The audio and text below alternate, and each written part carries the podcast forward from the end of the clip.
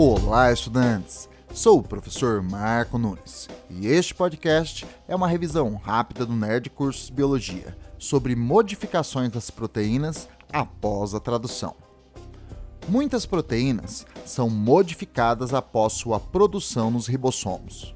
Isto pode ocorrer inicialmente no retículo endoplasmático rugoso e depois no complexo de Golgi.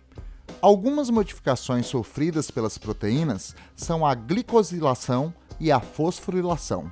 No processo de glicolização são adicionados carboidratos às proteínas.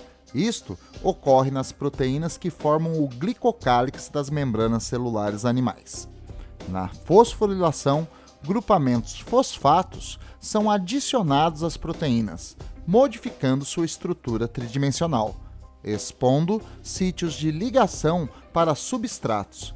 Isto acontece, por exemplo, quando grupamentos fosfatos do ATP são transferidos a uma proteína, como por exemplo a bomba de sódio-potássio das membranas celulares.